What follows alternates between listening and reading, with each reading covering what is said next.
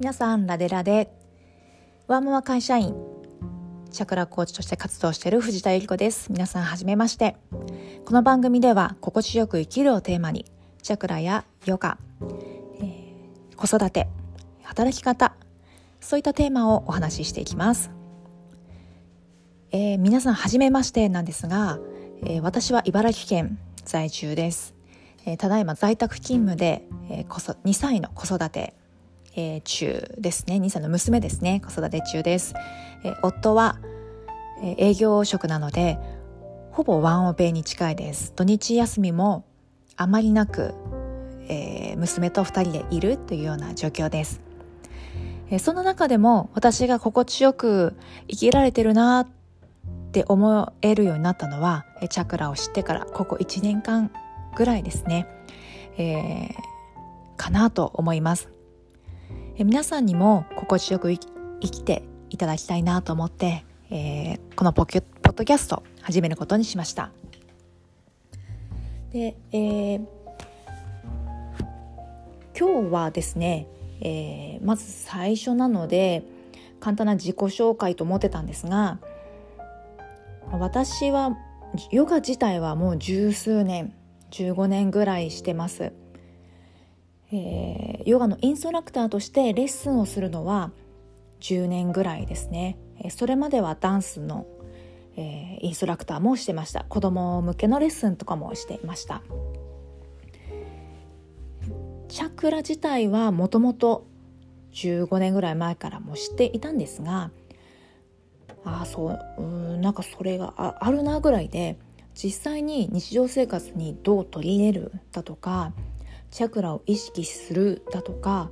自分と向き合うなどは一切全く思って考えることはなかったです。えー、ここ最近ですねチャクラ講座だったりチャクラコーチの養成講座を受けることになって自分と向き合うということをたくさんしました過去の自分も今の自分もですね、えー、そうすることで思考の癖が分かったりだとか小さな頃から培われたそうですねまあトラウマからよるものだったり、えー、親からの吸い込みによる固定概念に気づいたり、えー、そういった気づきを得ることによって夫や子供との関係性が変わったりだとか物事を見る目が変わったりだとか自分が変わることによって見方が変わってそして周りへも影響するということを実感してきました。その方法だったり少しでも心地よく生きるということ小さなことでも始められることを、えー、このポッドキャストでお伝えしたいなと思います、えー、そしてヨガも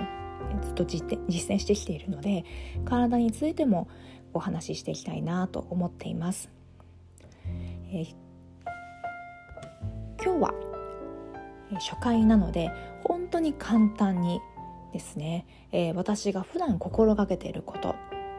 心地よく生きるために心がけていることを一つだけお話ししたいと思います。本当に簡単なんですけど在宅勤務だとなかなか難しいなと思うことです。それは日光浴をするということです。日光日の光に浴びる。特に午前中の太陽ですね。で今日は5月13日木曜日なんですが私の住んでる茨城県はあいにくの雲、ま、もしくは小雨なんですね。なので